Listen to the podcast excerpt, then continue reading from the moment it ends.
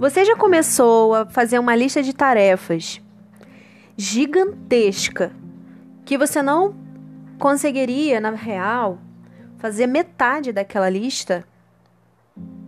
Você já se exigiu tanto que no fim você se sentiu culpada? Você já foi cruel com você mesma? Você já foi ansiosa, estressada, tudo porque simplesmente você não conseguiu ou você não tem conseguido atender às exigências altíssimas dentro de você? Pode ser que você esteja sofrendo de perfeccionismo.